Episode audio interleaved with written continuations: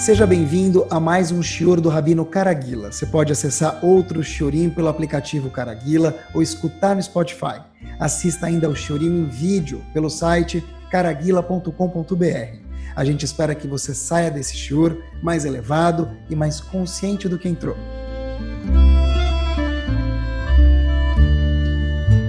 Vamos lá, muito boa noite, Bruhim Abaim, para um tópico, Bezerra Hashem, topíssimo.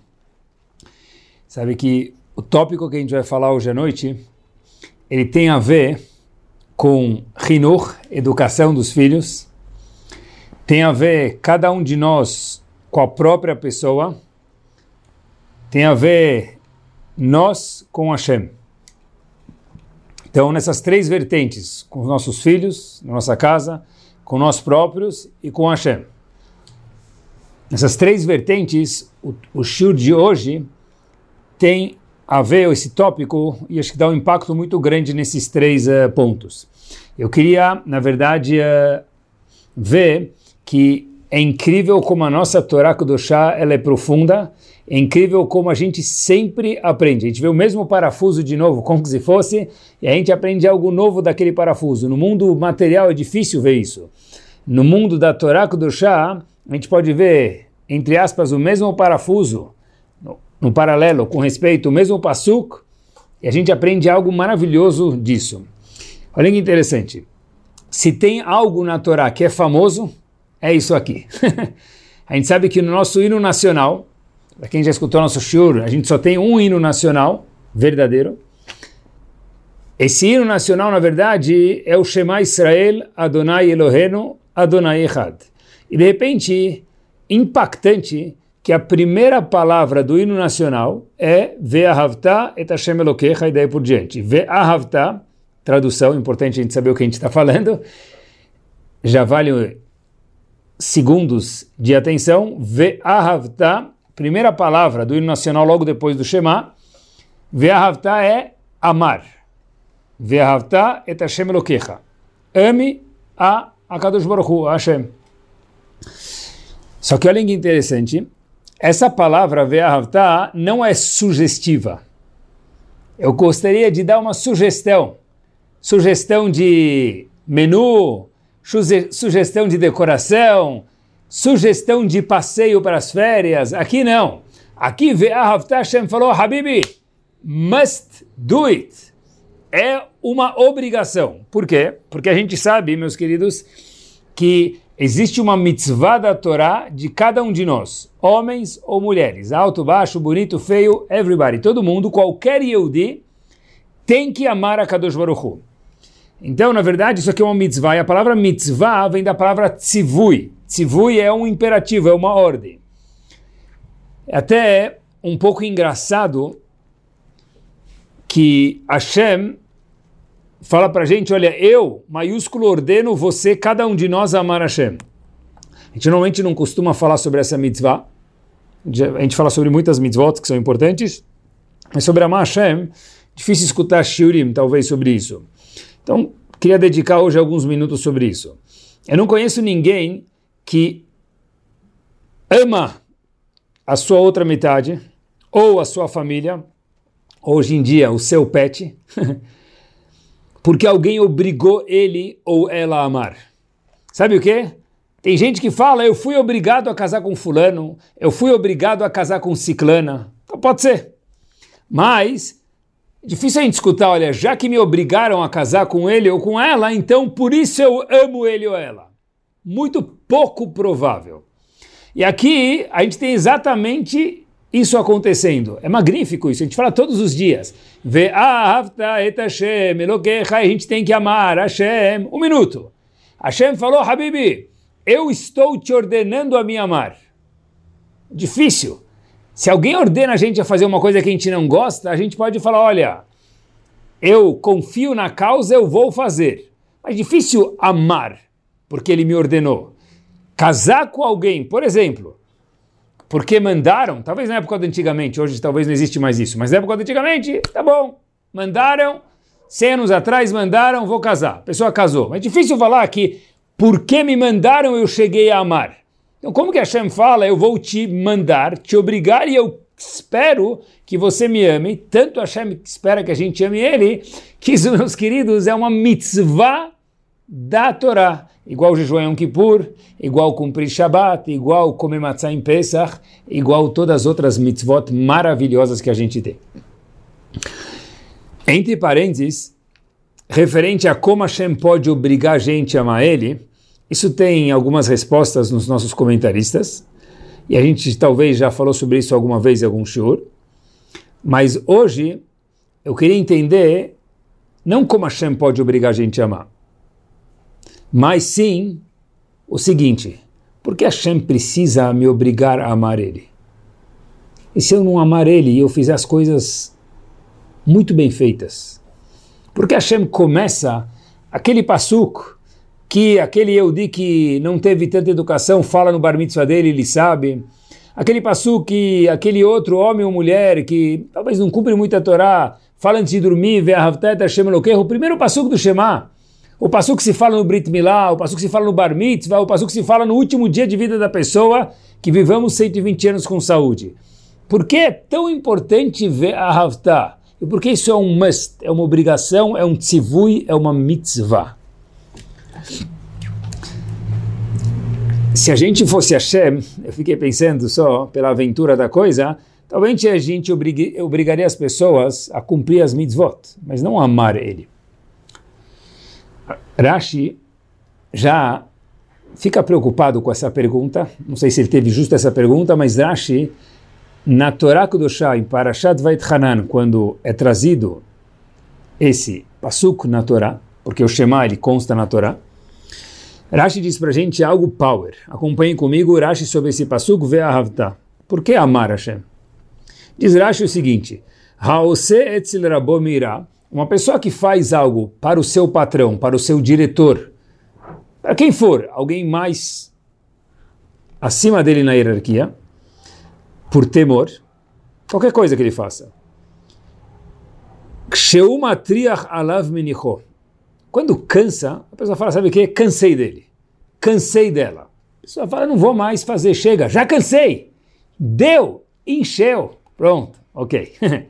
Agora, diz Rashi, Olhem que interessante, termina Rashi dizendo sobre o Pasuk, Ve'ahavta, et Einodome ao semei nem se compara, diz Rashi, alguém que faz algo por amor, vírgula, le ao semeirá, com aquele que faz por temor. E diz Rashi, ased varav me'ahavá, aprenda a fazer as coisas na vida por amor. Ou seja, o Rashi está contando para a gente que o comecinho do hino nacional, Ame Hashem, que é aquele, aquela palavra que Hashem pede para uma criança no bar mitzvah, já com 13 anos fazer, para uma menina no seu bat mitzvah falar, é o, é o, é o passuco famoso da Torá, mesmo para quem talvez não teve oportunidade de estudar tanto. Ou seja, diz Rashi para a gente, a forma de fazer a Vodat Hashem, de trabalhar Hashem, de cumprir as mitzvot e de viver, de ver daqui a, vai ver daqui a pouquinho se Deus quiser, é vivendo por amor. Por quê? Porque Rashi falou que nem se compara alguém que faz por irá, por temor, do que por amor, ahavá. Porque aquele que faz por temor, irá em hebraico, ele faz, mas na hora que cansa ou quando não tem ninguém olhando, ele fala já deu. Hashtag, enough. Sasufi. Já uma pessoa que faz por amor, ninguém precisa pedir para ele. Flui, vai sozinho. É gostoso, a pessoa procura isso.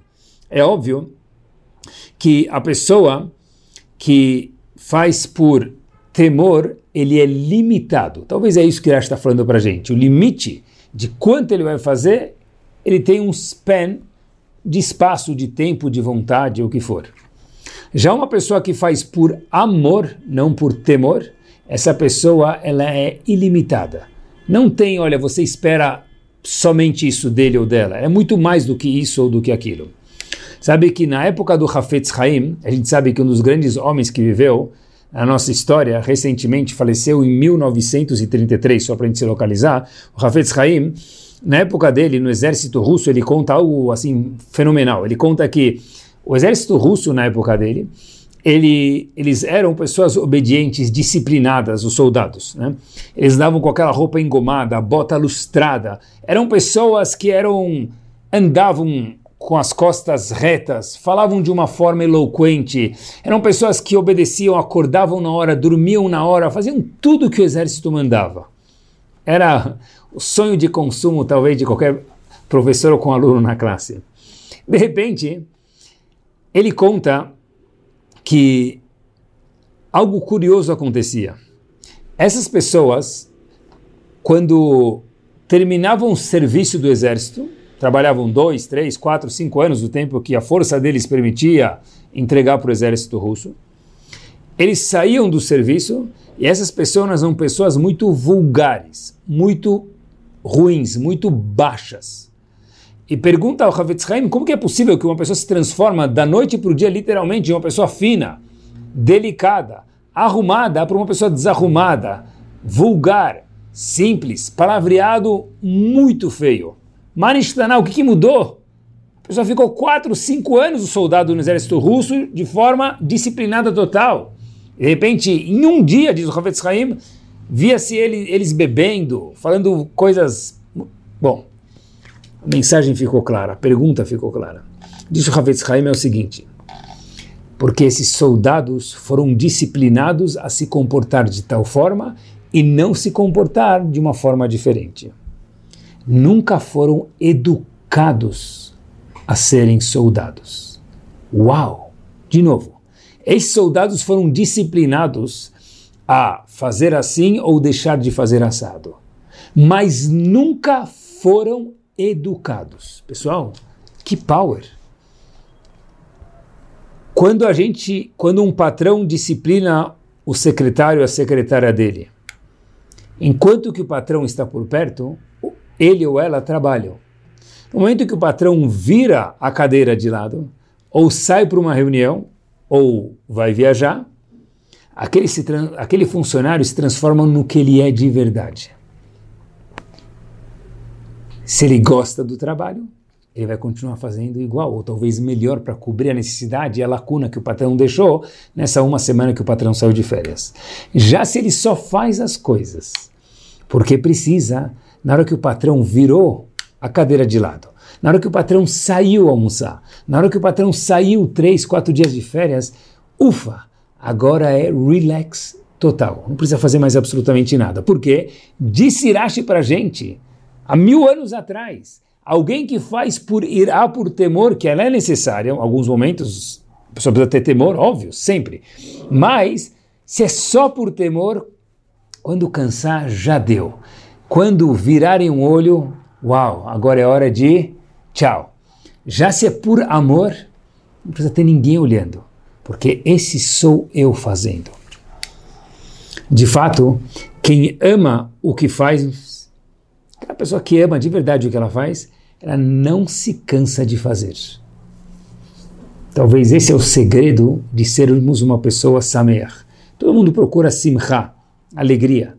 Por que é tão importante Simcha? A Torá requer que a gente, cada um de nós esteja samer, feliz. Talvez a resposta seja que uma pessoa que está feliz, porque ele gosta do que ele faz. Porque quando, quem gosta do que faz, fica feliz. E quem fica feliz, gosta do que faz. É um ciclo vicioso. Não interessa quem é o ovo ou quem é a galinha. Um anda com o outro. Se eu aprender a gostar do que eu faço, eu vou ficar feliz. Se eu aprender a ficar feliz com o que eu faço, eu vou aprender a gostar. E a manivela roda e não para nunca mais. E é incrível isso. Esse é o segredo de talvez porque as pessoas procuram simcha alegria. Por quê? A resposta é porque se eu estou feliz com o que eu estou fazendo, eu posso trabalhar 15, 15 horas por dia e não me cansar. A gente vê gente que trabalha, trabalha, trabalha, e às vezes até esquece de almoçar. Por quê? A pessoa gosta do que ela faz. É aquela pessoa que aprende a gostar de coisas elevadas, de coisas de um naipe alto. Mas gostar do que a gente faz é bárbaro é verhavta, é fazer as coisas com amor. É grande, grande é aquele que sabe amar o que precisa ser feito. Fazer o que a gente gosta, muitos fazem. Agora, gostar do que a gente precisa fazer, isso é para poucos. Isso que Rashi talvez fala para a gente. Você, Yehudi, precisa cumprir 613 mitzvot. Aprende a amar. A primeira palavra do hino nacional. O primeiro requerimento, Hashem fala. Logo depois do Shema, a primeira palavra, Ve'ahavta ami akadosh baruchu bechol levavecha, com todo o coração. Não é amar mais ou menos, é full speed. É seis estrelas. O bchol nafshecha, habibi, mesmo que em algum caso, depende da lahá, a pessoa precise dar a vida dele. O bchol meu decha, mesmo que precisa todo o patrimônio da pessoa. Me ama, disse Hashem.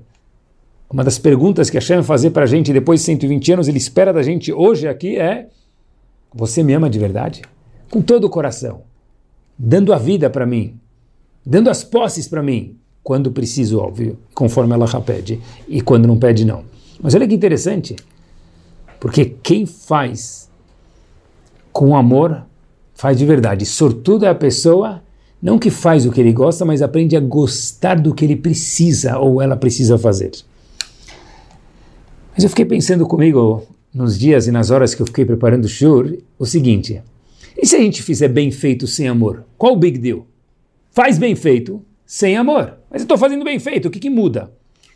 A resposta é: um, que a gente já respondeu uma parte dessa pergunta, é porque quando não tem ninguém olhando, aí o rendimento já cai muito.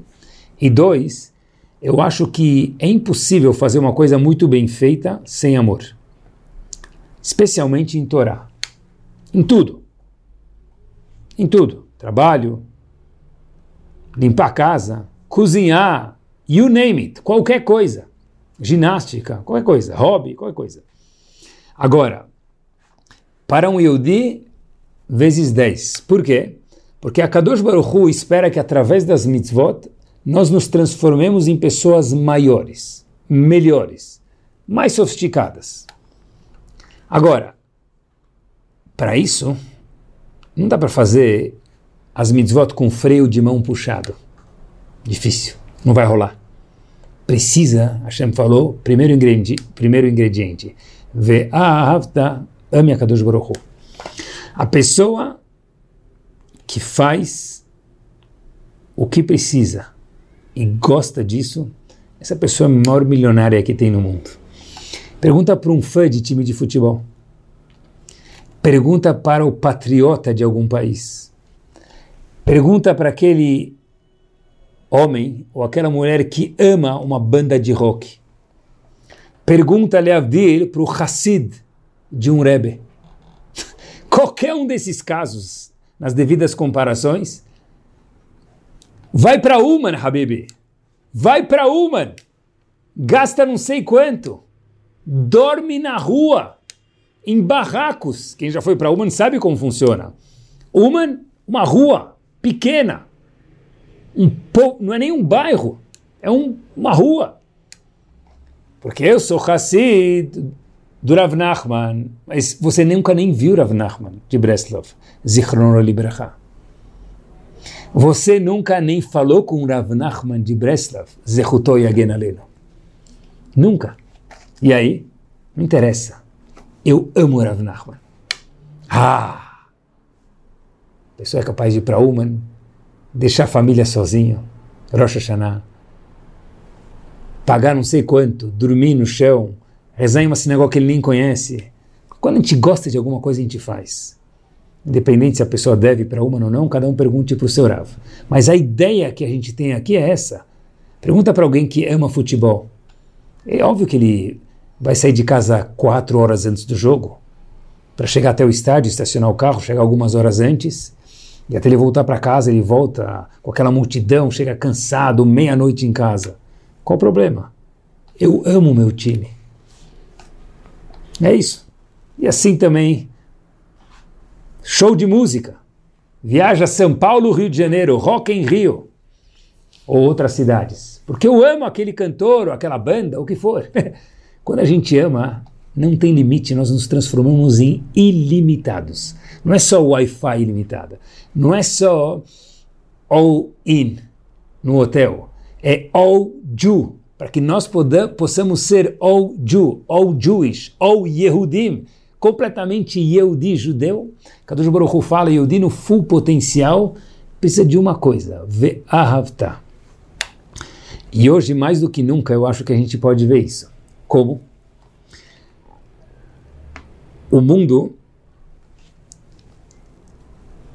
É fácil ver isso. Porque quando a gente está nos olhos das câmeras, pais e filhos, filhos e pais, diretores, professores e alunos, Rav e público da sinagoga, a gente se comporta bem. É normal isso. Mas olha que interessante. E quando, e quando não tem ninguém olhando? E quando eu saio de férias e meu Rav não está olhando? E quando eu saio da escola, eu saio da Yeshiva, eu saio de perto dos meus pais, é aí que a gente vê quem é o verdadeiro da pessoa. Óbvio que todo mundo tem Etzerará, e se a gente caiu, a gente pode subir de novo, e a Hashem está sempre pronto para abraçar a gente, e a gente está sempre pronto, todo dia é bom, e se caiu, vai levantar. Mas pessoal, alguém que faz só por temor, só porque tem medo do castigo, só porque é segurar lá para nascer, só cansa algum momento.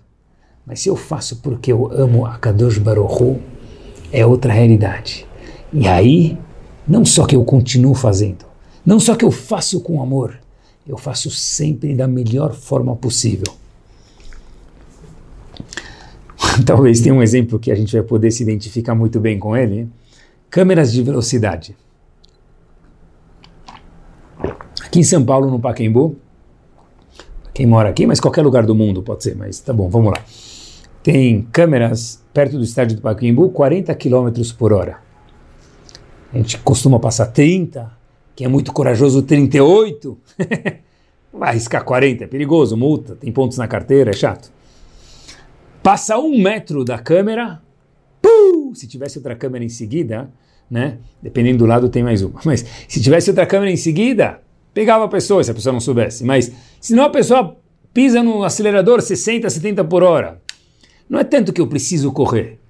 Agora que a câmera passou, eu quero mostrar quem é o meu eu de verdade. Agora eu vou correr. Passei a câmera de velocidade, agora eu vou correr de verdade. Por quê? Porque aí é nós. Se a gente só faz por temor, quando a câmera desaparece, acabou. Agora, se eu fizer por amor, se eu amasse a velocidade, alguma coisa assim, ou entendesse que é muito importante, fosse importante, daí por diante, o caso que for, eu, eu ia me comportar desse jeito, independente da câmera ou sem a câmera, não muda nada, porque esse sou eu, não é ele me olhando, não é ela me olhando.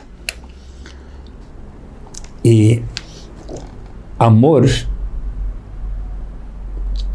quando na vida a gente vê uma situação difícil, Rahamim comparam isso com escuridão.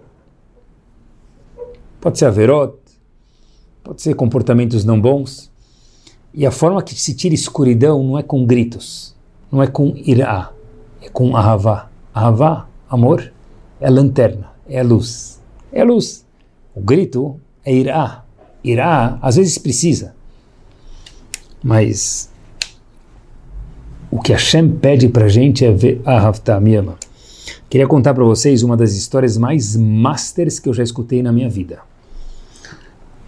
E tem tudo a ver com o insight do show de hoje. Eu escutei da boca do Rosh Shiva de Yesha Torah, Rav Yitzhak Perkovitz.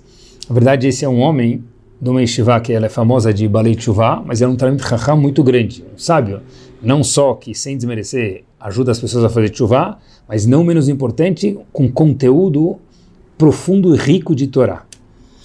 Ele conta que ele estudou na yeshiva de Mir, e olhem que power, pessoal, no inverno, e na época dele, já algumas décadas atrás, e no inverno era muito, muito, muito frio em Mir. Quando se abria as janelas, o que acontecia? O pessoal congelava. E quando fechava as janelas, o clima ficava gostoso dentro da yeshiva, mas havia algumas pessoas que fumavam cigarro, e o cheiro do cigarro, a fumaça do cigarro incomodava. Então eles estavam com problema. Ou abrir a janela e ficar doente, ou fechar a janela no inverno gelado, frio, rigoroso, e ficar cheirando aquele cheiro de cigarro que é incômodo demais. O que, que fizeram? A gente tem uma dúvida, a gente vai perguntar para quem? Para o chefe da Yeshiva. Para o chefe da Yeshiva, não, me permitam. Para um dos Gdoleador. Foram perguntar para o Rav Eliashiv. Falaram para ele, Rav, que, como a gente deve se comportar? Disse Rav Eliashiv, olha, façam uma reunião e uma votação. Se a maioria falar que deve fumar, eles ganham. Se a Miriam falar que não deve fumar, eles perdem. Entre parênteses, naquela época ainda não sabiam que fumar fazia mal. Hoje, já que fumar faz mal, tem alachot. Muitos legisladores falam que é proibido fumar. Fechando parênteses. Mas naquela época ainda não sabiam. Uma velha Shi, voltando para a história, falou: faz uma votação. Fizeram, marcaram para o dia seguinte, fizeram uma votação. Quem ganhou? Os não fumantes. Por quê? Porque os fumantes nem vieram na votação, não estavam nem aí com aquela votação. Então, no dia seguinte, eles escreveram na porta do Betamidrash, na porta do Deshivadimir, um papel com o seguinte escrito: Conforme leg, leg, uh, legislado pelo Rav Eliashiv, que é o gigante da geração, é proibido fumar nessa sinagoga devido à votação que tivemos ontem. Ótimo. Dia seguinte, papel na porta da Yeshiva, inverno rigoroso, entram na Yeshiva e o que, que nós vemos? Exatamente o mesmo cenário. Aqueles que estavam fumando continuaram fumando, e aqueles que não fumaram continuaram não fumando, e o frio rigoroso lá fora, e aquele dilema: abre a janela e passa frio, ou fica cheirando cigarro. Rav Finkel, que era o Rosh Vladimir, quando viu aquele papel, falou para os alunos o seguinte: procurou quem colocou e falou o seguinte: olha, quem é dono desse prédio, quem arrecadou fundos para angariar este Vladimir e é dono desse prédio sou eu. Não existe permissão de colocar papel aqui ou votar no que acontece aqui. Quem manda nesse Shiva sou eu. E removeu o papel da entrada da Shiva. Poucos dias depois, para surpresa de todos, havia um papel na entrada da Shiva escrito o seguinte agora. Pedimos aos fumantes que gentilmente considerem aqueles que estão estudando ao redor de vocês no Betamidrash e, por favor, não fumem de hoje em diante dentro do Betamidrash, dentro da Yeshiva. Assinado, direção da Yeshiva de Mir. Disse Rav Berkovitz, que era um aluno naquela época em Mir, falou que daquele dia em diante ninguém mais fumou na Yeshiva de Mir. Ninguém mais fumou neste Vladimir. E a pergunta é: o que aconteceu? Porque aí foi com Ve'ahavta. Eu estou pedindo um favor para você, meu querido Yehudi. Por favor, em respeito ao outro, não fume. Agora, primeira carta que foi colocada, o que, que estava escrito? A votação foi tal, proibido fumar, e por conseguinte, é proibido fumar, é irá, é temor. Temor, naquele caso, não deu sucesso nenhum. Quando virou amor, quando virou faça um favor para Yeshiva, faça um favor para os seus colegas, ninguém mais fumou na Yeshiva de Mir. Uau! Que genialidade do Rosh Yeshiva! A mesma coisa, o objetivo era o mesmo. O caminho, quando foi ir a temor, sucesso zero. Quando foi amor, sucesso total. Power. Antigamente, quando a gente entrava numa yeshiva, quando a gente entrava num shiur, e contavam histórias para a gente, a gente sempre escutava, tinha um rei, e esse rei uma vez foi para um campo, e esse rei foi para uma cidade, esse rei foi visitar alguém, era sempre o rei. Hoje em dia, quem se impressiona com algum rei? Ninguém de nós nunca viu um rei, provavelmente. Já na Inglaterra, já subiu o rei, desceu o rei, rainha. Quem já viu um rei? Quando contam de um rei, a gente fala ah, a história Sipurei Safta, com todo respeito, história da vovó. Para mim, nada a ver comigo. Normalmente, o rei de antigamente, que impunha respeito, hoje em dia ele afasta a pessoa, porque a gente não se liga com o rei e muito menos na nossa geração, talvez com o temor. O que aproxima a pessoa no século 21 não é temor, mas sim uma outra palavra muito parecida, mas que é uma conotação completamente diferente, que é o amor, que é o que a gente vem falando hoje em dia. Em vez de quando uma pessoa faz uma verá ele mancha a Neshama dele, a alma dele, que está escrito no Zohar, e é verdade isso. e muitos outros livros também. Em vez de por que, que você não veio no Betamidrash hoje, por que você não veio no Shir hoje, trocar isso por eu senti sua falta hoje. Senti sua falta na reza hoje. Pronto. É o Ve'ahavta, ame, em vez do amor. É a mesma mensagem, só que pelo caminho de Ve'ahavta e não de temor. Hoje a Tfilá não foi igual sem você presente. E não, não te vi hoje, onde você estava? Ter uma, uma boa relação com os pais, com o cônjuge, na vida é tudo. Por isso que Hashem fala para a gente, não só comigo, diz Hashem, aprende a gostar de si próprio, aprende a gostar de Hashem, aprende a gostar dos outros. Pós Segunda Guerra Mundial, escutem só esse episódio. Existiu algo chamado DP Camps, campo de prisioneiros porque as pessoas saíram do campo de concentração e para onde vão? Volta para casa? Casa de quem? O quê? Com quem? Com que família? Pós Segunda Guerra, eles voltam, eles foram parar nesses DP camps, campos de prisioneiros, e lá, devagarzinho, as pessoas aprendiam a comer de volta.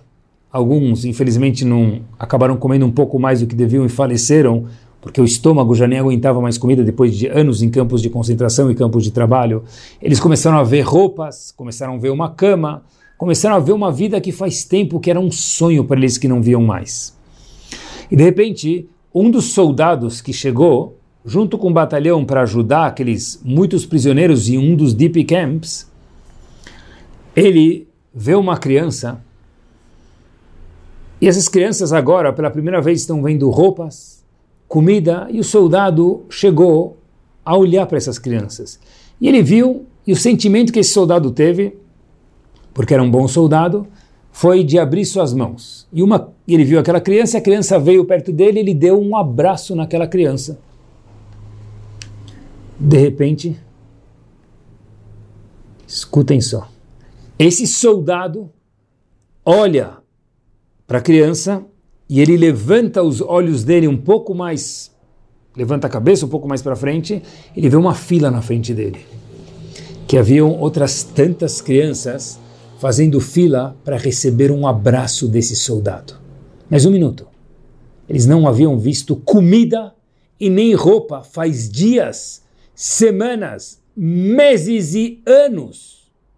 Sim, mas trocaram a fila da comida, a fila da roupa, para receber um abraço daquele soldado. Porque fazia muito tempo que a palavra abraço foi apagada do dicionário deles. Era só irá, temor. Quem não estivesse na hora, na contagem dos oficiais alemães e Marshman Vezichram era morto. e agora, amor? Era algo escasso, raro. Receber um abraço. Naquele momento, para muitos que lá estavam, valia mais do que comida e mais do que roupa. É Ve'ahavta. Ve'ahavta às vezes alimenta mais do que muitas outras coisas. Amor é tudo. Se não for tudo, é quase tudo. Queria dar um passo adiante nessa fase do Shiur e tem algo que eu acredito muito comigo mesmo, com a escola, com alunos, com um pouco de experiência que a gente tem na vida, eu acabei aprendendo comigo mesmo que tem algo que eu chamo de teoria da associação. Não existe talvez esse nome, mas acho que a mensagem vai ficar bem clara em poucos, poucos instantes. O que quer dizer teoria da associação? A gente associa algum sentimento para algum fato. Querem ver? Por exemplo, Vou falar para vocês três, quatro, cinco palavras e pensem junto comigo o que a gente pensa quando escuta essas palavras. Prova. Qual o sentimento que vem na nossa cabeça quando a gente escuta essa palavra que eu vou falar para vocês? Prova. Que sentimento que vem? Festa? Ou casamento? Ou segunda-feira? Fim de semana? Contas a pagar? Para cada um é uma coisa. Para alguns, prova é um desafio. Para outros, prova é estresse total. Para outros, prova é não consigo dormir, ansiedade. Para alguns, festa é só alegria, curtição. Para outros, festa é Olha, sou um pouco inibido, então para mim festa é muito constrangedor. Casamento, bom, para uns é maravilha, para outros é o contrário. Segunda-feira, yes baby. Óbvio que eu gosto de fim de semana, mas uma semana para produzir. E para outros é lembranças de Garfield. Horrível. Murphy. Segunda-feira de novo, que horrível. Contas a pagar. Para alguns, ok, faz parte da vida, nenhuma novidade, bola para frente. Para outros, aí de novo chegou a conta do cartão. Yes, Habibi, cada mês chega a conta do cartão, é normal. Agora, isso que eu chamo de teoria da associação. Quando a gente escuta alguma dessas palavras, cada um associa de alguma forma e a gente escolhe como associar essa palavra, porque ela não tem uma associação igual para todo mundo. Agora, escutem algo, power. Fiquei pensando o seguinte: e a palavra Torá, ou mitzvot, ou Shabbat, ou Kashrut, qual é a nossa associação quando a gente escuta ela? Uft, que chato, 613 injeções, 613 complicações ou 613 oportunidades de crescimento de me ligar com a Hashem. Óbvio que tem momentos que a gente está com mais vontade e momentos menos, mas no maior, no geral, qual é a associação que vem na nossa cabeça, na cabeça dos nossos filhos, da nossa família, dos nossos alunos, da nossa congregação, you name it? Quando a gente escuta a palavra Torah e Mitzvot. Porque olhem que interessante. Olhem que interessante. Está escrito que no futuro a gente escolhe como sentir cada palavra, como mencionei para vocês antes, mas vou provar em Torah Mitzvot também.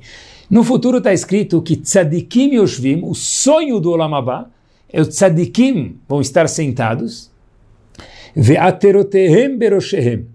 com uma coroa na cabeça deles. Qual a explicação disso? Vai pegar a coroa da, do príncipe da Inglaterra e colocar na cabeça? O que, que vai fazer com isso no Lamabá?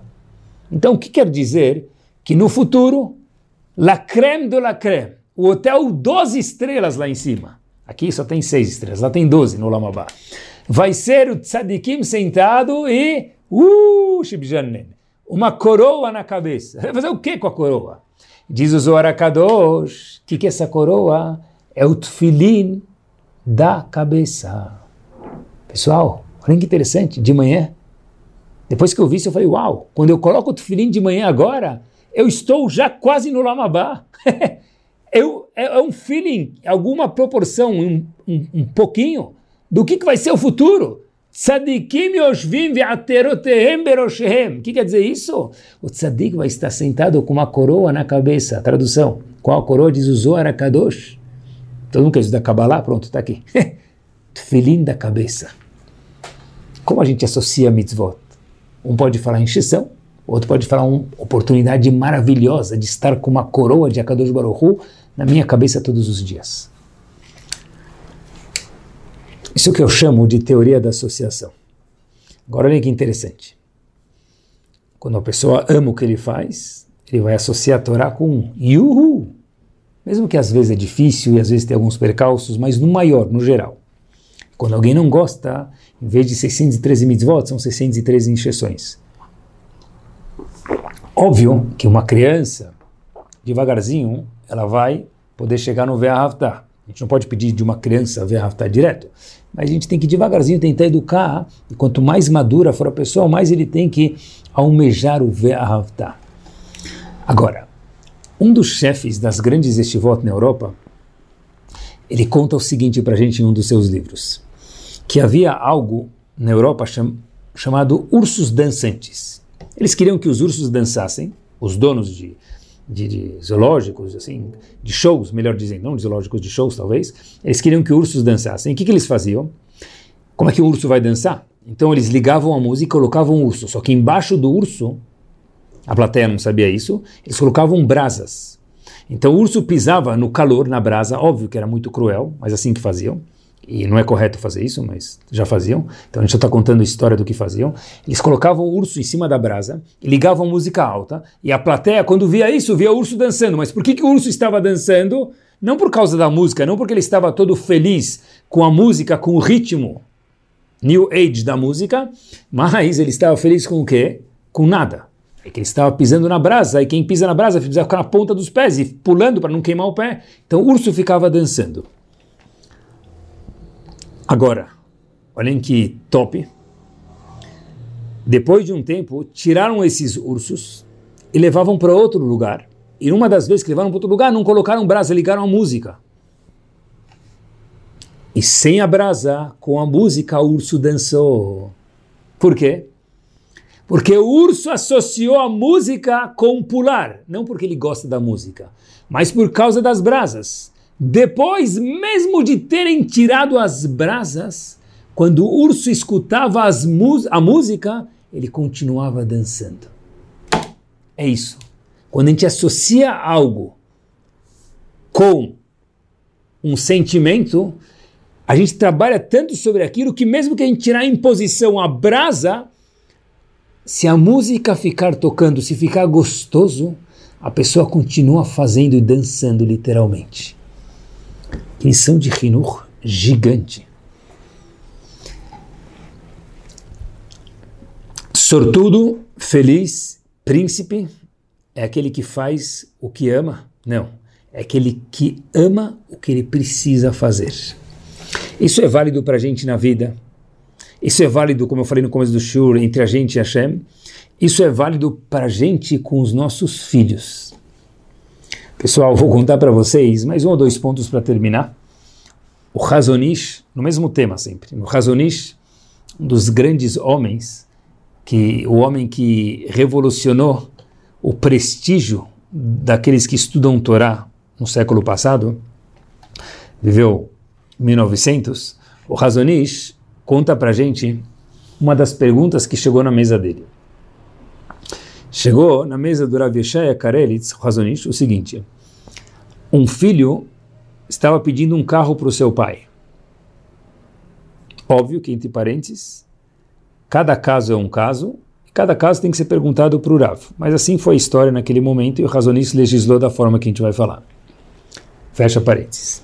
Um filho pediu um carro para o seu pai e o pai perguntou para ele, o pai era Shomer Shabbat, e o filho desceu do caminho de Mitorah e Mitzvot e já era mais ou menos Shomer Shabbat, vamos falar assim. Então o pai perguntou para o filho se ele vai usar o, filho, o carro no Shabbat, para ver se ele dá o carro para o filho ou não. O pai falou, eu não vou comprar um carro, pagar meu dinheiro para alguém que vai usar o carro no Shabbat, e contra Hashem. O filho falou, eu vou usar o carro no Shabbat. Essa mesa, essa pergunta pousa na mesa do Razonish e ele falou, olha, eu não sei se dou, porque eu, meu filho provavelmente vai usar o carro no Shabat, se não é certeza, são muitas chances. Então, Rav, não devo dar o carro para ele, né? Ou só dou o carro para ele se ele cuidar do Shabat e me prometer e me jurar que ele não vai usar no Shabat? Como eu devo me proceder? Disse o Razonish o seguinte: Kedai lelo shum É bom, é correto, não sei se é bom, mas é correto você dar o carro para o seu filho sem nenhuma condição. Mesmo que talvez ele vá usar no Shabat. Uau! Por quê? Justifica o Razonish, a lógica do que porque ele diz isso, que deixe para que você cresça a sua influência sobre o seu filho ou no português, para que você não perca a relação amorosa com seu filho. Pessoal, olhem quanto vale o amor. Isso Razonish, óbvio que era naquele caso específico e cada caso deve ser questionado e nem sempre assim, nem sempre não, mas teve um caso, por qualquer razão, que aquele caso específico disse Razonish, vale a pena dar o carro, mesmo que talvez o filho dirija ele no Shabat. É uma verá gravíssima, mais do que Yom Kippur Shabat. Dirigiu o carro, por que, disse o Razonish? Para que a pessoa tenha um, uma relação boa com seu filho. E fiquei pensando depois que eu vi isso, pessoal, a Torá não gasta nenhuma vogal a mais. Bem que na Torá não tem muitas vogais, mas poucas. Mas eh, a Torá não gasta nenhuma letra a mais. E muitas vezes a gente encontra, por exemplo, na Torá, que um dos avós beijou a sua esposa. Mas o que, que é? Por que conta isso para a gente? Porque a gente vê que esse sentimento de amor Óbvio que o beijo dos avós era outra coisa que a gente nem pode imaginar, mas o conceito de amar, de beijar, de querer, ele é importante. Não é à toa que está escrito sobre Hinur, uma frase que todo mundo talvez conhece, se não que fique famoso agora, um princípio de Hinur, Smol dohe veemin mekarevet. A mão esquerda, que é a mão que manda embora, mão né, de justiça, mais durona, tem que empurrar. Mas só quando existe a mão direita que puxa para perto. Quer dizer, tem que ter um balanço entre mandar embora, entre ser durão e aproximar. Smol doha, a mão esquerda manda embora, rigidez, enquanto que a mão direita ela aproxima. Tem que ter um balanço quando se lida com situações, com família, com filhos, com tudo, com si próprio. Só que disse Rav Eliashiv, novidade, na nossa geração, ele fala que é o seguinte, que doha, uma vez a cada muitos anos. A disciplina, a rigidez, muito pouco. Óbvio que tem que ter uma estrutura numa casa, certeza. Mas o temor, muito pouco. O que precisa ter na nossa geração, a linguagem que funciona na nossa geração é Yemin Mekarevet, é o amor. É sentir sua falta. O choro sem você não é a mesma coisa. Não é bronca, é um feeling que eu tenho, que eu senti, porque eu gosto de você, você faz diferença para mim. É a mesma mensagem de outro jeito. É, aqui é proibido fumar nesse Betamidrash. A gente pede, em vez disso, encarecidamente que você considere. E a gente conta com você que não fume para não incomodar os outros. E aí ninguém mais fumou em Mir. Que genialidade do Rafinkel. Eu vou terminar com uma história que prova que mesmo o amor traz disciplina. Porque se não tem disciplina, vira uma anarquia. Mas amor não é uma contradição para disciplina? Não. Como?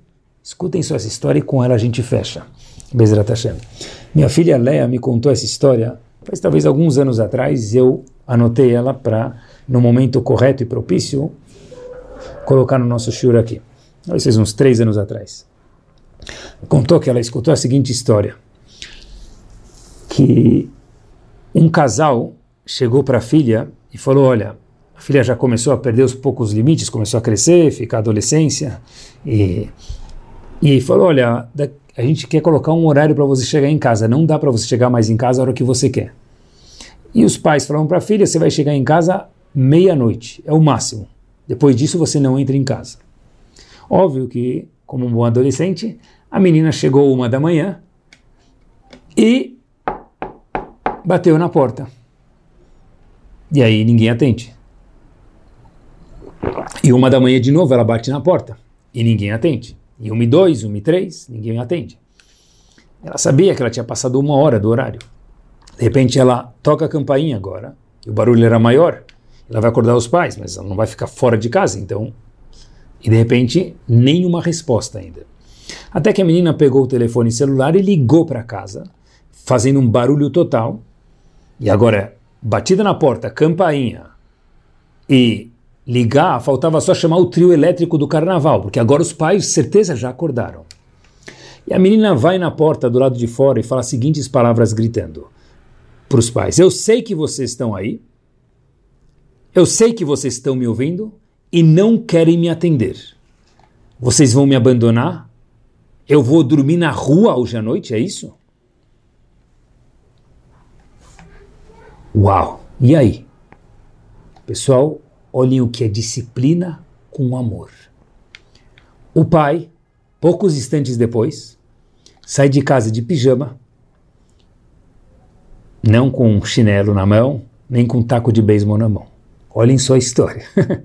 o pai sai de casa com um prato. Nesse prato tinha um toast, queijo quente. E na outra mão dele havia um chocolate quente. O pai vira para a filha e fala o seguinte: ele sai de casa, fecha a porta e fica do lado de fora da, da casa junto com a filha. Fala: Olha, deixar você entrar em casa eu não posso, porque é isso que eu combinei. Eu acho que você tem que ter limites. Mas te deixar na rua sozinha, eu também não quero, porque eu te amo. Então eu te trouxe o que você mais gosta: um toast e um chocolate quente. E o pai senta nos degraus da rua, na porta de casa, meus queridos. Com sua agmará, com a luz ligada, do lado de fora de casa. e a filha come o toast, bebe o chocolate quente e minutos depois a filha estava deitada no colo do pai, dormindo até o amanhecer do lado de fora de casa, mas com o pai no colo, no colo do pai. Quando, acordo, quando amanheceu, o pai pegou a filha no colo, levou para casa e colocou ela na cama. Teve disciplina? Teve. E rígida. Teve amor e muito. Essa filha provavelmente ama os pais depois dessa mais do que nunca. Porque quem tem ve'ahavta, quem ama o que faz, quem aprende a fazer o que precisa com amor, a vida não cansa. A vida é uma delícia. E é por isso que talvez a primeira palavra do hino nacional é ame a Kadosh Baruch Ame a si próprio. Ame os outros. Ame a vida. Porque quem ama a vida gosta do que faz. E quem faz o que gosta também é a pessoa mais feliz do mundo.